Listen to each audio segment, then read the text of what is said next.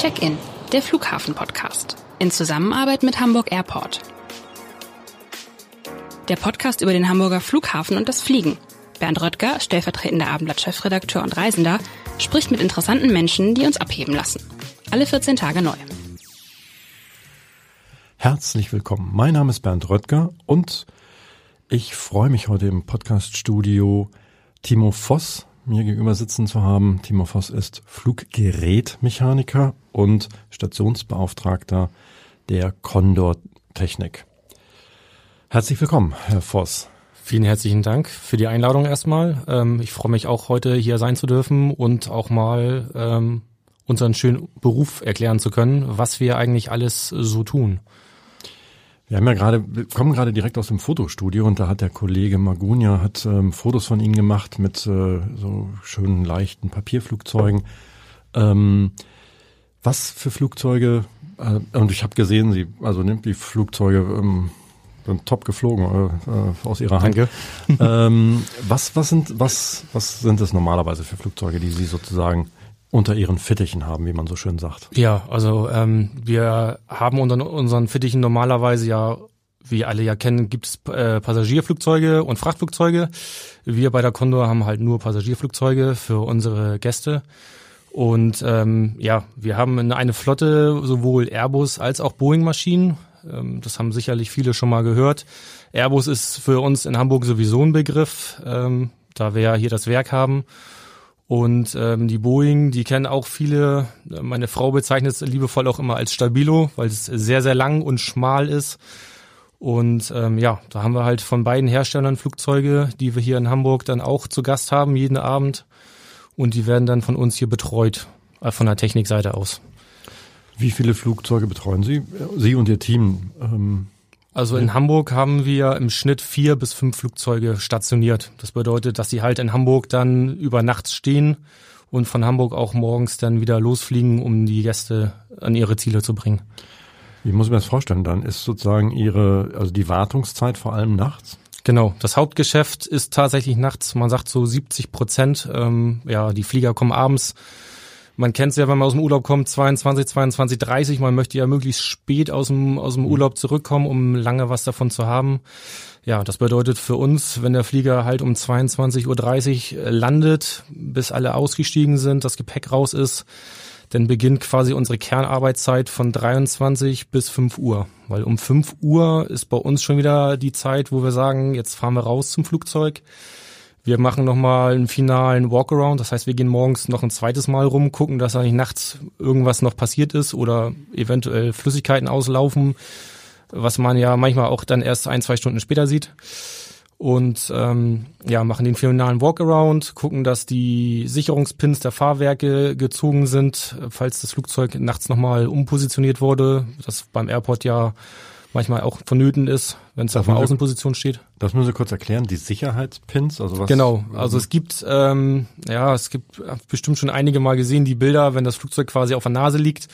Es gibt ähm, Sicherungsstifte, also die Gearpins sozusagen, die werden installiert, was ein Einknicken der Fahrwerke ähm, am Boden verhindert. Mhm. Das wird A für, für den ähm, Schleppverkehr benutzt, das heißt, wenn das Flugzeug, wie gesagt, umpositioniert wird. Ähm, wir benutzen sie aber auch teilweise in der Technik, wenn wir Teste machen müssen, weil es kann ja auch mal sein, dass wir das quasi testen müssen, dass die, dass die Fahrt, äh, also die Hebel funktionieren. Mhm. Ähm, und ähm, damit wir das halt sicher am Boden machen können, auch für andere Arbeiten am Fahrwerksbereich, ähm, werden halt diese Sicherheits-, diese Gearpins installiert. So, und das ist dann halt auch, ähm, gucken wir halt, dass es morgens gezogen wird, falls es noch nicht passiert ist. Ähm, die werden dann wieder verstaut und ähm, ja, dann bereiten wir das Flugzeug soweit vor für die Crew. Das bedeutet, ähm, wir schließen Strom an, wir schalten das Flugzeug an, wir fahren die Systeme soweit hoch, dass ähm, ja, dass der Pilot quasi kommt und übernehmen kann und seine finalen Arbeiten durchführen kann, dass die Kolleginnen und Kollegen aus der Kabine ihre Checks mhm. machen können und ähm, warten dann morgens, falls noch irgendwas sein sollte, falls der Pilot noch Fragen hat ähm, zu irgendwelchen Sachen, falls die Kabine in der Kabine noch was auffällt, dass sie sagen, oh, könnte da vielleicht noch mal kurz einer gucken, da ist irgendwas. Ne? Mhm. Ganz wichtig, der Coffee Maker. Eventuell geht da mal eine Lampe, passiert ja auch mal nicht. Dass man morgens noch so kleine Sachen dann nochmal machen kann, damit die äh, auch vernünftig ihren Dienst verrichten können. Also im Grunde machen Sie alles, was sozusagen an dem Flugzeug alles, äh, ja, äh, ja. repariert werden könnte, gewartet werden muss und so. Das fällt alles in Ihre äh, in Ihre Hoheit, also nicht nur ähm, keine Ahnung Triebwerk oder oder so außen, Nein. sondern irgendwie auch die kaputte Birne drin oder was auch immer. Genau, also es gibt ähm, ja Routine, Non-Routine bei uns. Das bedeutet also, die Routine sind halt die abendlichen Kontrollen, ähm, die wöchentlichen Kontrollen, das gibt ist gestaffelt. Ähm, und das wird halt normal gemacht und die Non-Routine ist halt, wenn jetzt mal Computer ausfällt, Kaffee, Coffee Maker funktioniert nicht, ähm, Toilette ist verstopft. Das sind so Klassiker. Ähm, das ist für uns halt die Non-Routine, was halt nicht ja geplant ist, weil es ungeplant kaputt gegangen ist. Und da wird dann halt auch Fehlersuche betrieben. Ähm, was ist kaputt? Es wird Ersatzteile werden bestellt. Ähm, das wird repariert und dann natürlich auch dementsprechend getestet, damit das Flugzeug wieder voll einsatzfähig ist. Nun kennen wir es ja vom, vom Auto, ähm, Inspektion einmal im Jahr oder ne, Pi mal Daumen, alle so und so viele Kilometer. Wie ist das? Das ist ja beim Flugzeug deutlich häufiger. Sie haben es gerade angedeutet, irgendwie im Grunde genommen gibt es so einen kleinen Check nach jeden Tag oder? Ja, ja, ja. Also es gibt ähm, vom Hersteller sowieso die Vorschrift. Es gibt ähm, das Wartungsprogramm, das ist vorgeschrieben. Ähm, da kann sich jetzt auch, egal, eine kleine Airline oder eine große Airline auch nicht drum rumkommen. Das ist, wie gesagt, fest gesetzlich. Das muss kontrolliert werden, gemacht werden. Ähm, das ist halt in der Luftfahrt alles sehr, sehr strikt mit Vorschriften belegt, ähm, weil es halt absolut auch sicher sein muss. Und ähm, ja, da gibt's halt jeden Abend Kontrollen, es wird rumgelaufen, es wird ähm, verschiedene Ölstände, Hydraulikstände geguckt, Kabinenchecks gemacht, dass alles vernünftig ist, die Sitze heil sind. Ähm, ja, und dann gibt's halt Staffelungen, wo man sagt, okay, ich muss einmal im Monat kontrolliere ich ähm, was, was Frachträume zum Beispiel detailliert, wo man wirklich durchguckt ähm, und sich die Wände anguckt, dass da nichts kaputt ist und dass sie auch sauber gemacht werden dann, weil es ist ja oft, dass mal ein Kofferanhänger abfällt oder ne, das wird halt dann auch in, in monatlicher Weise gemacht bei uns, ja. Nun kennt jeder Hamburger, Entschuldigung, ähm, die Lufthansa-Technik mit den großen Hallen am Flughafen. Wo findet man sie? Ja, wir ähm, sind ähm, im Bereich, äh, ja, ganz in der Ecke kann man eigentlich sagen. Unser Büro, wir haben halt ähm, fest nur ein Büro. Wir können bei Bedarf die Halle des Airports mieten. Das ist die sogenannte Halle Hotel. Ich weiß nicht, ob Ihnen das was sagt. Nein? Nee, da war früher mal die Lufthansa Cityline drinne. Ganz in der Ecke, wo das Tanklager auch ist. Also genau, ähm, ja, Flughafenstraße, wo man rechts abbiegen kann in den Weg beim Mega quasi. Genau, okay. Ganz in der Ecke, da ist noch eine große Halle. Ähm, bei Bedarf können wir da halt auch sowohl mit der 757 als auch mit dem 320 rein. Aber ansonsten sind wir draußen. Frischluft quasi. Okay, gut. Das, ähm, also im Grunde genommen sind Sie sozusagen ja dann der, ähm, äh, wie viele Kolleginnen und Kollegen haben Sie, Wir sind in Hamburg ähm, 15 Mitarbeiter. Die dann quasi jede Nacht ähm, äh, Genau, an wir sind Maschinen unterwegs sind? In der Vollschicht 24-7. Das heißt, wir sind morgens halt besetzt, um die Flieger, die dann losdüsen Richtung Süden zu betreuen. Ähm, wir haben ja im Sommer auch Mittagstransits, also dass der Flieger halt quasi zurückkommt, landet, einmal wieder äh, fertig gemacht wird und nochmal losfliegt. Und abends dann halt die Nightstops, die über Nacht stehen bleiben. Ne? Und äh, Genau, das sind ja dann die Flieger, die im, im Prinzip immer bei Ihnen sind, wahrscheinlich so? Genau, ja, das das ähm, das, wechselt- das das bisschen? wird das wird äh, immer ähm, rotationsweise getauscht. Also wir haben zum Beispiel morgens ähm, im Sommer gerade der frühe Mallorca-Flieger, der geht ähm, auf dem Rückweg von Mallorca nach Frankfurt. Das heißt, da kann man über Frankfurt wird immer einer mal getauscht und über Düsseldorf genauso. Weil unsere Hauptstandorte sind ja Frankfurt und Düsseldorf für die Airbus und Boeing Flotten. Das heißt, wenn wir jetzt wirklich ja auch größere Items haben, Jahres- oder 18 Monats-Checks gibt's auch, ähm, die wird dann, das wird von unserer Planung dann in Frankfurt und Düsseldorf gemacht. Da haben wir ja auch große Hallen.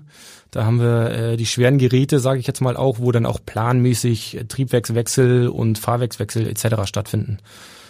Also guckt, guckt man dann, dass dann sozusagen das Flugzeug dann auch in, in äh, Frankfurt stoppt. Genau. Ähm, nun ist es ja so, man kennt das ja von Piloten, die sind sozusagen ausgebildet für einen speziellen Flugzeugtyp. Ist das bei Ihnen auch, auch so oder kann da irgendwie, ähm, gibt, kann da alles Mögliche kommen und, und, und wird so repariert oder? Na, gecheckt? das ist, ist ähnlich äh, wie bei den Piloten. Ähm, ich sag mal, ein Pilot hat ein Muster, was er fliegen darf, eventuell noch ein Zusatzmuster, dass man, ich kenne es auch von früher, dass einige ähm, mischen durften, 320, 330 zum Beispiel. Ähm, das ist bei uns ähm, nicht so. Wir haben Typenlehrgänge. Das heißt, ähm, für jedes Flugzeug, ob es eine Boeing 737 ist, 747, 5767, ähm, ob es ein 320, 330 ist, es gibt für jedes Muster einen Lehrgang und ähm, der muss halt erfolgreich bestanden werden, sowohl in der Praxis als auch in der Theorie. Ähm, und das wird dann bei uns in die Lizenz eingetragen. Also wir haben auch eine Lizenz vom Luftfahrtbundesamt und ähm, wir müssen zusätzlich auch nachweisen, dass wir auf diesen Mustern regelmäßig arbeiten und Erfahrung haben. Weil ähm, wenn das nicht der Fall ist, Erlischt das irgendwann? erlischt es, ja. Also es, es verschwindet nicht aus der Lizenz, aber wenn man das quasi wieder reaktivieren wollen würde, müsste man wieder ein Training absolvieren, um zu sagen, ich habe jetzt die erforderlichen ähm, ganzen Items vom Luftfahrtbundesamt, das wird da halt wieder vorgeschrieben vom Amt, ähm, abgearbeitet und die sagen dann, gut, der Kollege hat nachgewiesen, dass er auf diesem Muster wieder gültig ist und dann darf ich wieder dran schrauben. Es ist sehr, sehr umfangreich. Also man, ähm, ja, wirklich sehr, sehr viel. Aber es ist ja eigentlich auch verständlich, weil was man nicht regelmäßig macht und benutzt, ähm, das vergisst man dann auch Ja, irgendwann. ne? definitiv. Also vieles ist ähnlich, aber ähm, Das ist ist ja- also spezial, spezi genau, es gibt immer spezielle, spezielle Gebiete in jedem Flugzeugmuster, ist was anderes, was das andere Flugzeug halt nicht hat. Und ähm, ja, die Sicherheit ist halt äh, Nummer eins, ne? Und darum geht das. Und äh, dementsprechend kann man es auch, denke ich mal, nachvollziehen, dass das da so äh, strikt ist. Absolut. Ähm, nun, ich glaube, es klang gerade so ein bisschen zwischendurch an. Ähm, bei Ihnen sozusagen die, die Flugzeuge, die bei Ihnen ähm, ja zur Behandlung äh, sind oder zum, zum Check sind, ähm, das ist die äh, ist der A320. Genau, wir haben in Und? Hamburg den A320, manchmal kommt auch der A321 zu Besuch Mhm. und äh, die Boeing 757. Genau, das sind die drei Flugzeugtypen, die bei Ihnen. Genau, hauptsächlich ja. Also wir haben auch mal ähm, für Sonderflüge, die wir ja auch, die die Condor ja auch durchführt, ähm, mal eine 767 sogar in Hamburg. Ähm, auch dafür haben wir die Lizenzen vor Ort, ähm, ist aber natürlich mit Aufwand auch verbunden, das ähm, wieder alles gültig zu halten, ne? weil es halt nicht täglich hier ist. Deshalb muss die dann regelmäßig mal kommen, ne? Genau, regelmäßig mal kommen oder wenn man, wenn es sich einrichten lässt, dass man mal vielleicht eine Woche Praxis in Frankfurt wieder mitmacht. Ne? Ähm, wie wird man Fluggerätmechaniker und äh, war das sozusagen Ihr Traumberuf von klein auf? Ehrlicherweise ähm, war ich nie so äh, mit der Luftfahrt verbunden früher. Ich habe lange überlegt, was ich machen möchte. Also ich wusste irgendwas ähm, Schrauben, irgendwas mit meinen Händen, irgendwas handwerkliches auf jeden Fall. Ähm, bei mir stand dann zuerst der Kfz-Mechaniker an Stelle, an der Stelle, also an erster Stelle. Ähm, da habe ich damals auch in der Schule Praktika gemacht und ähm, das fand ich recht gut. Dann muss ich ehrlicherweise sagen, bin ich damals über meine Schwester in, in Hamburg zum, zum, äh, zur Lufthansa gekommen. Und Weil, ähm, weil Ihre Schwester dort bei der Lufthansa na, die arbeitet, hatte da oder? eine Ausbildung gemacht und die hat gesagt, pass auf, Schrauben kannst du doch in deiner Freizeit. Ähm, hast du nicht auch Lust, hier an Flugzeugen was zu machen? So, na ja, gut, Da müssen ja Ihrer Schwester unheimlich dankbar sein, ne? Ja, definitiv, ja, ja. Also die hat mich quasi da so ein bisschen in die Richtung ähm, geschubst, kann man quasi sagen, ja. Und äh, im Nachhinein muss ich sagen, ja, also definitiv sehr dankbar. Ähm, ja, es macht mega Spaß und ich könnte mir heute gar nichts anderes mehr vorstellen. Also ähm, und es ist tatsächlich auch so, dass ich äh, in meiner Freizeit schraube. Zwar nicht an Autos, sondern an Motorrädern, aber ja, Da kommen wir später noch. zu. Genau, das später. Nee. ähm, ja, ich habe mich dann beworben bei der Lufthansa. Ähm, die ganz normalen Prozedere, Einstellungstest, Gespräch ähm, soweit gemacht, hab, konnte da überzeugen und habe dann meine Ausbildung in Hamburg ähm, angefangen äh, zum Fluggerätmechaniker mit der Fachrichtung Instandhaltungstechnik. Da gibt's auch drei verschiedene, die Triebwerker, die Fertiger, die sich so um Strukturreparaturen kümmern und ähm, halt die Instandhalter, die dann halt ähm, Teileüberholung machen in den Werkstätten oder halt auch, wie ich zum Beispiel draußen am Flugzeug ähm, halt arbeiten, ja. Hab dort ähm, ja nach Abschluss meiner Ausbildung erstmal gearbeitet, bin dann relativ schnell durch einen glücklichen Umstand eigentlich ähm, von einem Azubi-Kollegen angerufen worden, ob ich nicht Lust hätte, ähm, nach Paris zu kommen. So, und ähm, ja. Na, nach wohin? Jean? Nach Paris, Charles de Gaulle, an den Airport. Ach so, ja. ja Paris. Und okay. genau, so. Und dann habe ich gesagt, boah, ist ein Riesenabenteuer, ist sehr aufregend, ähm, mache ich. Also da war ich, glaube ich, 18, 19 gerade, kurz vom 19. Lebensjahr. Auf nach Paris. Auf und nach Paris, ja. Es gab zu Hause natürlich ein bisschen Ärger äh, mit meiner jetzigen Frau, aber ähm, ja, es hat gehalten. Ähm, und ich würde auch sagen, definitiv, ähm, die Fernbeziehung hat uns deutlich gestärkt, muss ich sagen. Und ich habe auch meiner Frau verdammt viel zu verdanken, dass sie mir den Rücken die jahrelang freigehalten hat.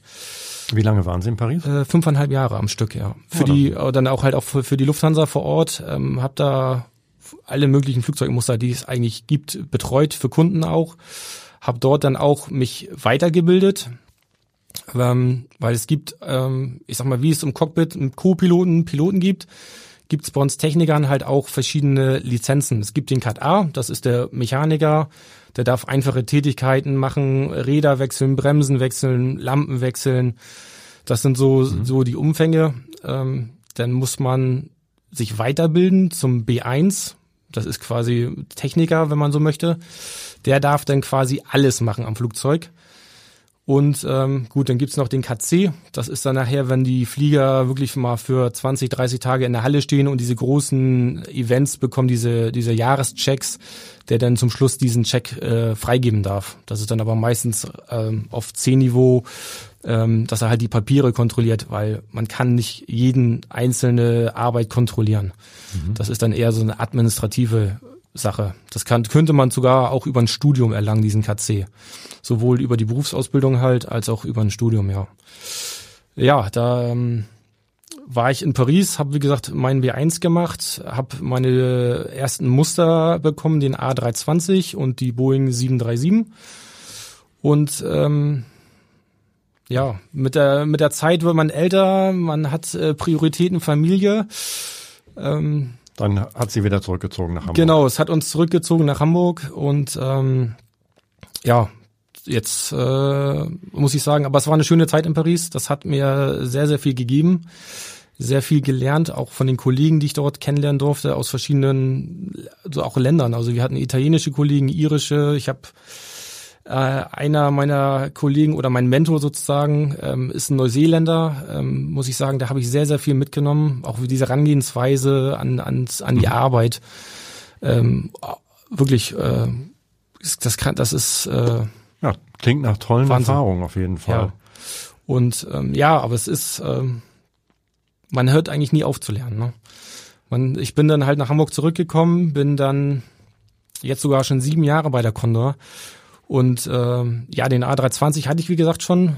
Und dann hat die Condor halt gesagt, pass auf, wir fliegen ja auch 5767 und ähm, dann hat die Condor mich halt auf den Lehrgang geschickt.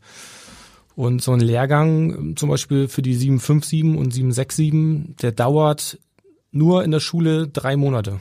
Oh. So, genau. Also man sitzt auch sehr viel dann im, im Lehrsaal und ähm, ja, so ein Flugzeug ist groß. Es wird wirklich alles besprochen. Ne? Und ähm, bis man das alles gelernt hat, Prüfung schreiben, danach noch die Theorie machen und ähm, deswegen, also ich würde schätzen, ich saß ungefähr für mein Berufsleben, wo ich jetzt stehe, mit meinen Lizenzen zwei Jahre fast im Lehrsaal, bis man das hat alles. Ne? Wahnsinn, dabei haben Sie vorher schon eine Ausbildung gemacht, das kommt dann alles nochmal noch genau, mal, äh, ja. dazu. Ne? Die Ausbildung ist halt das Fundament und da wird, da, da wird immer weiter drauf aufgebaut dann. Ne? ist das dann, wie muss ich mir das vorstellen? Also rein äh, als Laie, da sind ja dann nicht nur Techniker der Condor, sondern das sind doch wahrscheinlich, sind wahrscheinlich dann von mehreren Fluglinien ja, Techniker, oder? Ja, ja, also ich muss sagen, das große Glück, was wir in Hamburg haben, wir haben wirklich ein gemischtes Team von allen möglichen Fluggesellschaften, die es mal gab oder noch gibt in Deutschland. Ähm, das bringt auch einen sehr großen Erfahrungsschatz mit sich, äh, weil es gibt ja Firmen, die jeder handelt es ein bisschen anders, jeder hat es anders gelernt. Und ähm, das gibt uns in Hamburg, finde ich, gerade eine sehr große Vielfalt ähm, und auch eine sehr große Effektivität, muss ich sagen. Also was unsere Arbeits, äh, ja, Effizient und Qualität halt auch angeht. Ne? Als Sie dann aus Paris zurückgekommen sind, sind Sie, da haben Sie dann gewechselt zur ähm, äh, zur Condor oder kam ich das Ich war erst noch äh, bei zwei anderen Airlines ja, man, man musste halt suchen. Das ist, äh, als ich wechseln wollte, war der Arbeitsmarkt nicht so, ähm, dass man sich das aussuchen konnte, wo man hingehen möchte. Ich war dann erst bei einem Charter, bei einer Charter-Airline hier in Hamburg, ähm, war dann nochmal bei einer anderen Airline und bin dann allerdings auch wieder angesprochen worden von einem Kollegen, der gesagt hat, pass auf, wir suchen äh, bei der Condor in Hamburg, hast du nicht Lust, du würdest super ins Team passen. Und ähm, habe ich gesagt, ja, du finde ich finde ich eigentlich ganz gut. Scheint ja irgendwie so eine kleine Gemeinde zu sein. Man kennt ja. sich und äh, und spricht einander dann an. De definitiv, ja, ja, doch. Also gerade wenn man mal ein, zwei vielleicht äh, Standorte durch hatte auch, ähm, man lernt die Leute kennen. Ähm, und äh, das finde ich auch super. Also es ist teilweise ganz lustig, wenn man im Büro sitzt und dann feststellt, ach Mensch, den kennst du auch, mit dem habe ich mal da gearbeitet und du mal mit dem hier und ähm, ja, irgendwie ist es doch wie so eine Familie, muss man doch sagen, ja. Ja, das klingt ja bei Ihnen jetzt auch nach einem, nach einem kleinen, überschaubaren Team. Aber ähm, selbst wahrscheinlich kennen Sie auch noch viele von, von, von der Lufthansa-Technik, der deutlich größere Technik. Ja, also Standort, ja. Ne? Man sagt ja immer, die Welt ist ein Dorf. Ähm, ich habe es tatsächlich gehabt. Ähm, ich saß in Paris im Büro, es kam ein Kollege rein, ich habe ihn angeguckt, ich sag, was machst du denn hier? Ähm, das ist lustigerweise, sein Sohn ist mit meiner Frau zusammen in eine Klasse gegangen, bei uns oben halt, also wo man sagt, man, man kennt sie so, ne, äh, Nachbarn quasi und plötzlich trifft man sich 800 Kilometer entfernt äh, in einem Büro und stellt fest, äh, Mensch, der arbeitet ja auch hier. Also die Welt ist wirklich ein Dorf, ja. Man sieht sich immer mal irgendwo wieder. Was ja schön ist. Ja, definitiv. Also das ist Sie haben es gerade schon angesprochen, Sie in Ihrer Freizeit, um jetzt mal ein bisschen ja. wegzukommen von dem, also wir kommen sicherlich nachher nochmal zurück auf, äh, auf, auf den, auf den Buffer jetzt, ähm, einmal zum Schrauben in der Freizeit. Sie schrauben an, Motor, an alten Motorrädern in Ihrer Freizeit. Genau, genau. Was, erzählen Sie mal, was, also A, woher kommt das? Und B, was machen Sie da so? Was, ja, also wie gesagt, es, ich wusste schon früher, dass ich gerne irgendwas halt handwerkliches machen möchte und ähm, ja, ich habe ja halt auch, also der Fluggerätmechaniker ist ja auch ein Metallberuf, habe da ja auch die ganzen Grundfertigkeiten alles gelernt. Und ähm, ich fahre selber gerne Motorrad, hatte eine Was Pause. Ähm, ich fahre eine Yamaha R1, falls Ihnen das sagt Ihnen wahrscheinlich. Ist, ist eine Rennmaschine. Ne? Aber man kann auch ähm, eine Rennmaschine, man muss nicht rennen. Okay. So, sag ich mal. Also wenn ich, wenn ich mir das so angucke, meine Durchschnittsgeschwindigkeiten, die liegen meistens unter den ähm, erlaubten Werten, weil ich doch eher dann äh, mal links und rechts gucke auch und mir die Natur anschaue. Und ähm, bei mir ging es halt ähm, ja bei der Auswahl damals um die Ästhetik. Die Optik hat mir gefallen, ähm, die Maschine und ich habe gesagt, Mensch, die möchte ich haben. So, und ähm, ja, das äh, übers Fahren bin ich dann nachher dazu gekommen, dass ich ähm, gesagt habe, Mensch, ich finde so diese Kaffee Racer, diese ähm, Umbauten, die es früher ja gab, äh, finde ich, die gefallen mir optisch sehr schön und ähm, habe mich damit ein bisschen mit beschäftigt mit dem Thema, in den Internetforen mal geguckt und gesagt, Mensch, da habe ich Lust zu, das möchte ich auch machen. Und jetzt bauen Sie Motorräder um? Ja, Oder restaurieren also komplett, ja, quasi. Also jetzt aktuell habe ich ähm, wirklich komplett zerlegt, den gesamten Motor, alles raus, ähm, alles wird halt vermessen, ob es in den Verschleißgrenzen noch drin ist, wird komplett grunderneuert, ähm, ja, aufbereitet, neu lackiert, pulverbeschichtet, oder gut, das gebe ich dann halt weg zum Pulverbeschichten. Ähm, ja, und es wird halt alles wieder ähm, schön gemacht. Also aktuell ist die Maschine Baujahr 79 und ähm, ja, die kriegt jetzt quasi den zweiten Start oder ein zweites Leben. Ne? Wie lang, wie lang da? Das ist ja im Prinzip auch wie so ein Check, so ein Großcheck beim beim Flugzeug. Da wird glaube ich auch alles auseinandergenommen. Ja, sehr aber, viel. Aber ähm, wie lange dauert sowas? Wie lange sitzen Sie so da? Ja, das ist ja, man muss ja immer ein bisschen mit der mit der Familie, mit der Arbeit schauen und ähm, meistens komme ich tatsächlich dazu, wenn vormittags unter der Woche, wenn ich durch die Schicht halt mal frei habe, die Tochter ist in der Schule, meine Frau ist arbeiten und dann geht man ganz entspannt in die in die Garage und Aktuell bin ich jetzt etwas über ein Jahr, also 14 Monate ungefähr. Und ich denke, das könnte zum Juni fertig werden, nach aktuellem Stand, ja. Also kommt immer wieder ein neues Projekt. Dazu. Wenn man mit einem fertig ist oder naja, man liebäugelt ja schon meistens mit dem nächsten, das wird zu Hause dann schon mal vorsichtig angeschnitten, so guck doch mal, das ist doch auch schön und Ne? Und ähm, aber dafür hat ihre Frau Verständnis. Ja, definitiv. Also sie sieht ja, das macht mir Spaß und ähm, ja, das ist das nicht, dass sie sagt, okay, jetzt, äh, mein Gott, nein, du, du nein, schraubst nein, schon den ganzen Tag im, im Job jetzt auch noch irgendwie in der Freizeit. Nein, nein, nein, das, definitiv nicht. Also das ist wie gesagt dann meistens ja sowieso vormittags, also wenn wenn ich zu Hause eh alleine wäre und ähm, ja, dann nutze ich die Zeit, weil nachmittags bin ich halt ähm, hauptberuflich dann Papa, mach gerne. Wie alt sind Ihre Kinder? Ihr, ihr, ein Kind, äh, acht Jahre und ähm, muss ich sagen, äh, ja, ich finde es eigentlich ganz süß. Sie war in jungen Jahren durfte sie mal mitkommen und äh, da war sie drei und seitdem sie drei ist, sagt sie tatsächlich, sie möchte Pilotin werden. Ne? War sie mit sozusagen? Ähm, sie durfte mal mit, genau. An, an Airport ähm, mhm. hat sich das mal alles angeguckt, äh, durfte mal auch dann im Cockpit und ähm, das schätze ich auch wieder ganz groß bei uns innerhalb der Firma. Ähm, das ist ein großes Wir. Also äh, man, man wird da, man, man kennt sich mit Vor- und Nachnamen, man kennt äh, die Familien und ähm, nicht von jedem, aber von, von einigen halt auch. Und es ist ein ganz herzliches Miteinander. Das ist egal, ob es Piloten sind oder auch in der Kabine. Es ist einfach schön, ne? Und auch, also, oder halt natürlich auch mit den Kollegen. Und ähm, ja, da durfte sie halt mal, mal vorne gucken und ähm, das hat sie so toll gefunden, dass wir jetzt tatsächlich sogar letztes Jahr äh, einen sehr, sehr netten äh, Piloten hatten bei uns, der gesagt hat, Mensch, pass auf, ich bin in einem Flugclub, komm doch mal rum. So, und dann habe ich gesagt, pass auf, klar, ich habe mit ihr gesprochen, sie sagte, oh, ja, mache ich. Also ich war deutlich aufgeregter als sie, muss man sagen. Ich war echt so wieder, uh, uh. Und äh, ja, dann ist er mit uns mal mit einer Cessna eine kleine Runde geflogen und sagte dann zu ihr, also ich durfte dann natürlich nur hinten sitzen und äh, sagte zu ihr, hier doch, nimm mir doch das Steuer in die Hand und äh, darfst mal links, rechts eine kleine Kurve ne, machen, ne? Und, und fand sie toll. Äh, fand sie toll. Aber auch äh, Wahnsinn. Also ich war total begeistert. Wie gesagt, ich war total aufgeregt auch. Sie, sie saß da ganz gelassen. Wo ich gedacht Wahnsinn, doch, ja. Mal gut, da zeichnet sich was ab. Da zeichnet sich was ab. Ja, mal schauen. Ne? wenn das so bleibt, äh, ja. Sehr schön. Wie ist das, wenn Sie fliegen? Also wenn Sie sozusagen äh, privat, also jetzt privat ja. fliegen und Sie wissen ja, okay, wo sitzt welche Schraube und was haben Sie sozusagen alles gemacht? Ist das irgendwie, gibt Ihnen das ein besonderes ähm, äh, Gefühl? Ja, man, man hat ähm, ja, natürlich ein besseres Verständnis für das Ganze, wenn man mal sagt, oh, hier ist gerade was laut und was ist das für ein Geräusch? Man weiß, welches System macht gerade was, was passiert als nächstes. Ähm, ja, ein besonderes Gefühl. Also ich muss ehrlicherweise sagen, ähm, die letzten Jahre, wenn wir in Urlaub geflogen sind, tatsächlich mit der hauseigenen Airline, ähm, weil es A auch die Ziele sind, wo wir hin wollten und ähm, ja, man hätte vielleicht auch woanders mit einer anderen Airline fliegen können, aber man ist dann doch schon stolz drauf, klar, ja. Dass man sagt, komm, wir fliegen mit unserer Airline. Da weiß ich, dass ich, ne, die anderen sind Ja, man kennt aber auch halt die, die, die Kolleginnen und Kollegen und ähm, das ist halt auch nochmal ein anderer Flug, ne?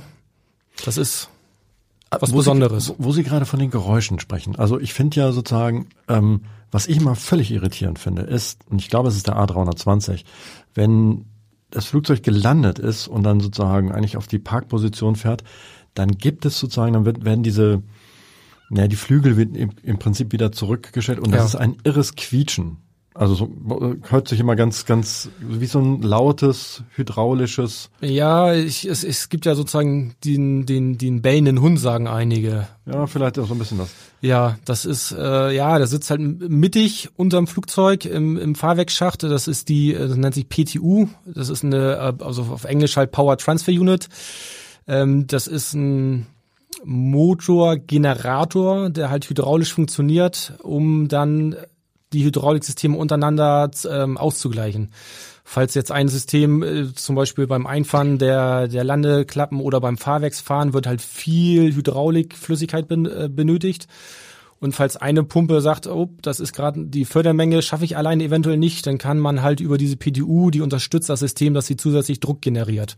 Genau, hört sich so ein bisschen an wie so ein Genau, Pumpen- der oder arbeitet, genau, das ist eine Pumpe, genau. Pumpegenerator. Also kann von, von links nach rechts oder beim Airbus ist halt äh, zwischen dem grünen und gelben Hydrauliksystem halt arbeitet die.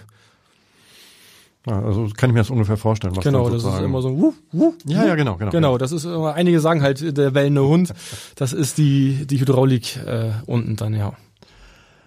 Wenn Sie, ähm, oder wo wir gerade beim Urlaub sind, wo wenn Sie sagen, Mensch, oh, ich, ich hab, ähm, ich würde noch mal gerne irgendwo äh, habe noch ein Ziel, da würde ich gerne mal hinfliegen. Also wir haben noch sicherlich viele Ziele, aber was wäre sozusagen so ein, ein Traumziel?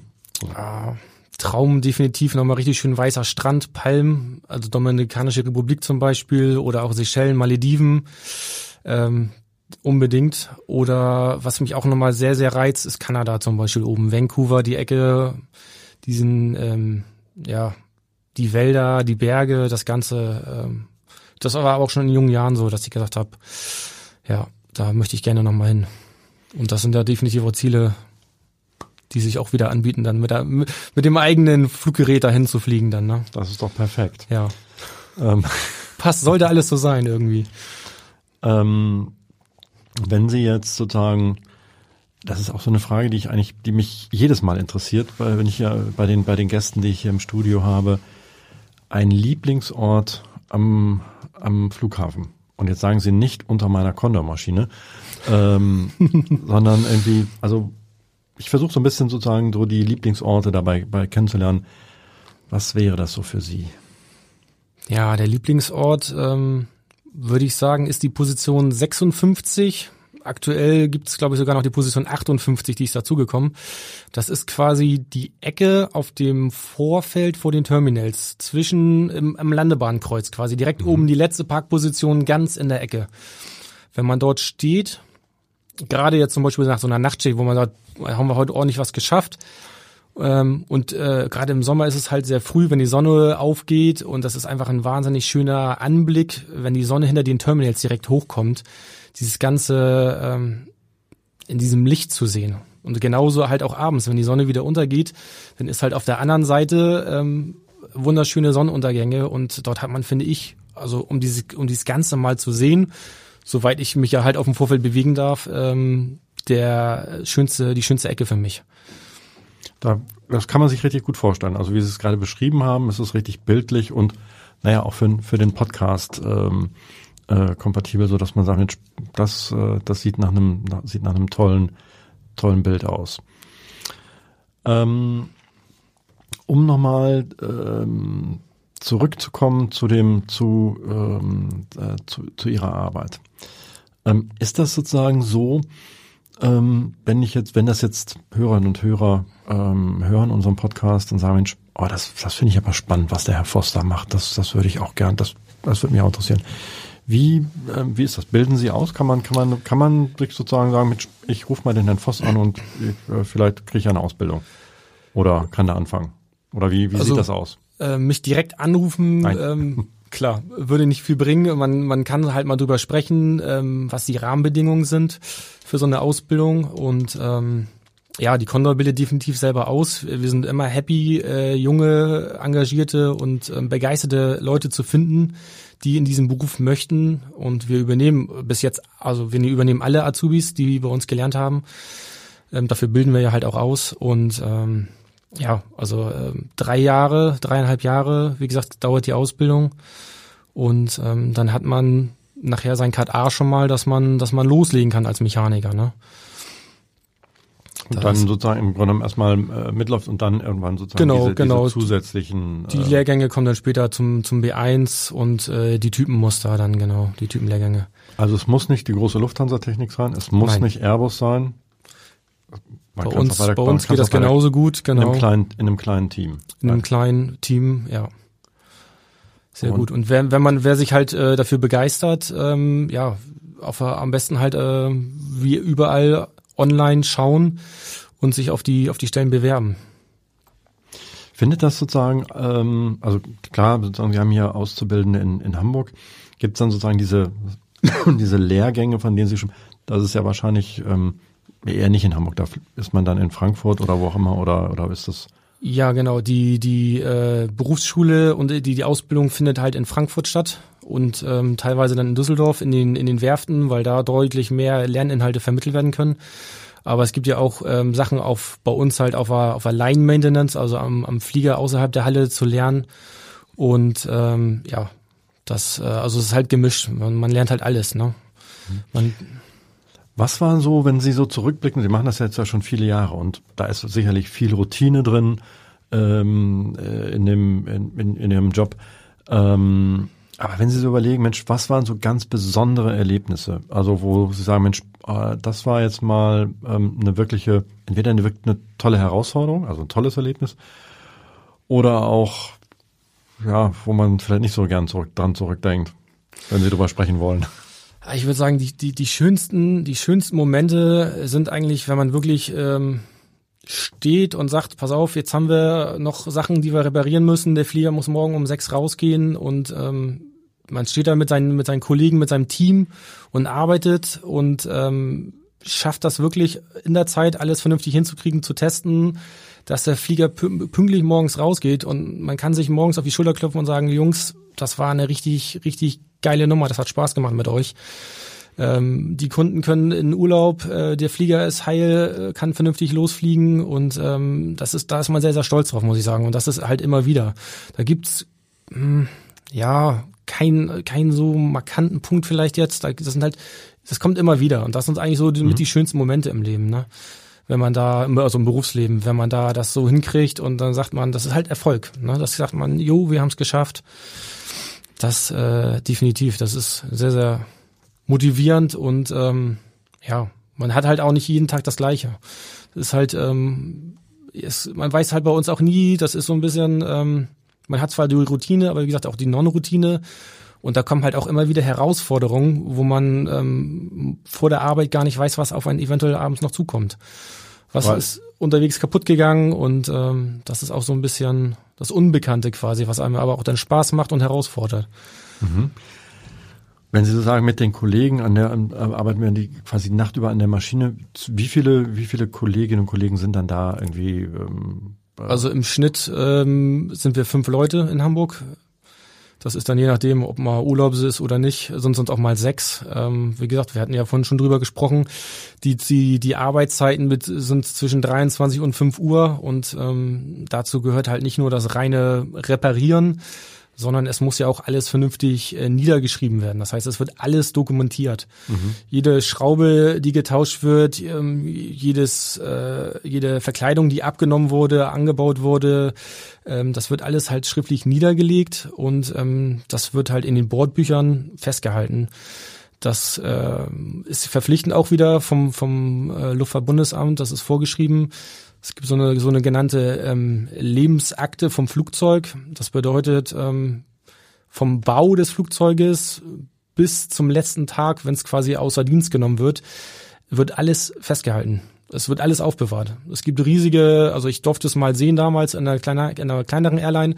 Es gibt riesige Kisten, wo Tausende von Seiten drin sind, wo man quasi ja, alles nachlesen kann, was mal gemacht worden ist an diesem Flugzeug. Alles dokumentiert. Also das wird nach wie vor auch auf Papier ähm, niedergeschrieben oder ist das jetzt heutzutage elektronisch? Man geht äh, auch in der Luftfahrt immer mehr in den elektronischen Bereich. Ähm, also mit dem Archiv bei uns kann ich Ihnen das gar nicht so genau sagen.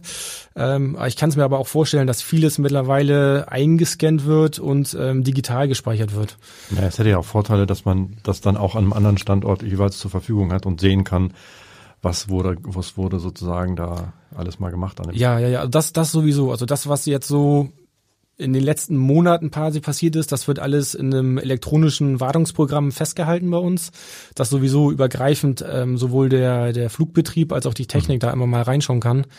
Und ähm, wie gesagt, das also, aber ähm, ja, wir gehen da halt immer mehr auch in die elektronische ähm, oder in die Digitalisierung hinein dass wir halt sagen, auch im Bereich ähm, der Bordbücher gibt es schon Ansätze und es gibt auch einige Fluggesellschaften, die das schon machen, dass man sagt, man möchte weg vom Papier und zum elektronischen hin. Das ist direkt im Computer, es können direkt alle Leute sehen.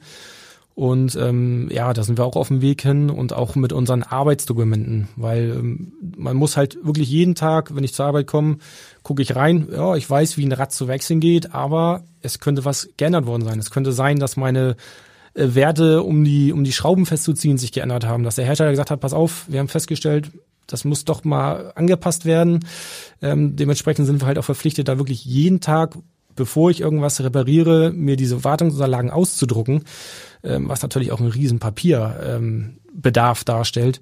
Und ähm, da sind wir schon auch, muss ich sagen, sehr weit, dass wir das alles zum Beispiel aufs iPad umgestellt haben. Das ist alles mhm. digital. Das heißt, ich habe Äh, ich mache einmal ein Update vor meiner Arbeit, sag, pass auf, ich mache einmal, ähm, synchronisiere ich mein iPad mit, mit dem Server, ich habe meine aktuellen Wartungsunterlagen und ich kann draußen dann mit meinem iPad arbeiten. Hab alles aktuell auf dem neuesten Stand und spare natürlich eine, enorm viel Papier, ne, was dann auch wieder der Umwelt und allem anderen zugutekommt. Genau.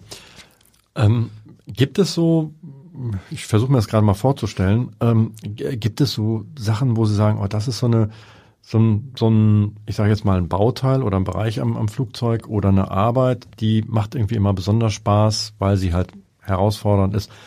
Also keine Ahnung, irgendwie ähm, im Cockpit was auch immer zu machen oder ähm, an den an den Turbinen. Ich weiß es nicht. Ich frage einfach mal so. Ich versuche es mir vorzustellen. Ja, Spaß ja, es gibt immer Sachen, die man nicht so gerne macht. Es gibt ja, sag ich jetzt mal, wie gesagt, auch eine verstopfte Toilette, wo man sagt, mm, muss nicht sein. Ja. Mm, ähm, ja, Spaß, das ist eine, eine es ist eigentlich, das ist gar nicht, man, also es gibt vielleicht einige, die haben so, so Lieblingsbereiche, ähm, würde ich jetzt bei mir gar nicht so sagen. Also das ist, das ist halt eher das große Ganze. Also ähm, gerade was am meisten halt Spaß macht, ist, wenn man einen Fehler hat, wo man sagt, oh, jetzt müssen wir mal, mal testen, mal Fehler suchen, so ein bisschen. Und wenn man es dann gefunden hat, das ist eigentlich eher die Herausforderung. Das ist genau die Herausforderung, den Fehler zu finden, zu sagen, pass auf, wenn wir das Teil wechseln, dann funktioniert alles wieder. Das ist und das ist das ist egal, ob es jetzt äh, Flugsteuerung ist, ob es die Elektronik ist, ob es Hydraulik ist, ähm, Fahrwerk ähm, oder ob es vom pneumatischen System was ist. Äh, das ist egal. Ähm, wenn Sie jetzt sozusagen, wir, haben jetzt gerade quasi den, ja heute Mittag, ähm, wenn Sie jetzt ähm, zur Arbeit gehen, heute Abend, was steht dann, was, was steht dann an? Was, äh, wie, wie sieht's, wie sieht's aus, wenn Sie ähm, wieder zum Flughafen fahren und Ihre Nacht, Ihre Spätschicht beginnen? Ja, also heute Nacht die Flieger, die reinkommen und man weiß natürlich, man kann schon mal schauen, ähm, welche Checks anfallen, die Routine-Checks. Ähm, es ist natürlich auch immer ein bisschen Freude dabei, wie gesagt, diese, dieser, ja, vielleicht sogar ein bisschen Nervenkitzel, könnte man sagen, für das Ungewisse, was halt auch immer dazukommen kann. Und die Freude und der Spaß halt am, am Schrauben äh, im Team und ähm, dass dann morgen wieder alle Flieger losfliegen können und dann wieder alle vernünftig in ihren wohlverdienten Urlaub kommen können. Also wenn wir das nächste Mal in einem äh, Condor-Flieger sitzen, dann werde ich definitiv an Sie, an Sie denken. Und äh, ähm, ja, vielleicht sieht, sieht man Sie dann eigentlich auch mal irgendwo da noch oder sind Sie dann immer schon verschwunden, wenn die, wenn die Fluggäste kommen? Nein, also man sieht uns doch schon öfter mal draußen rumfahren. Ähm, wie gesagt, gerade morgens, wenn wir die Flieger bereitstellen, äh, sind wir ja meistens die Ersten im Cockpit. Ähm, ich finde es halt auch immer ganz schön, manchmal stehen einige Kinder und schauen. Dann wird auch mal gewunken für die jungen Gäste und ähm, abends definitiv auch. Also wer, wer, wer wieder zurückkommt nach Hamburg in den Heimathafen, ähm, dann ist die Technik da und wartet schon auf den Flieger. Und dann kann man uns mit den Taschenlampen schon unten drum rumlaufen sehen. Genau, der Mann mit der Taschenlampe unten genau. am Flugzeug. Dann winken wir mal und für, bis dahin sage ich erstmal vielen, vielen Dank, Herr Voss, für diese, für diese super interessanten Einblicke und wünsche Ihnen noch viel Spaß und Erfolg. Vielen Dank. Ciao. Tschüss. Weitere Podcasts vom Hamburger Abendblatt finden Sie unter abendblatt.de slash podcast. Dort finden Sie auch alle Informationen zu unserem Podcast Newsletter.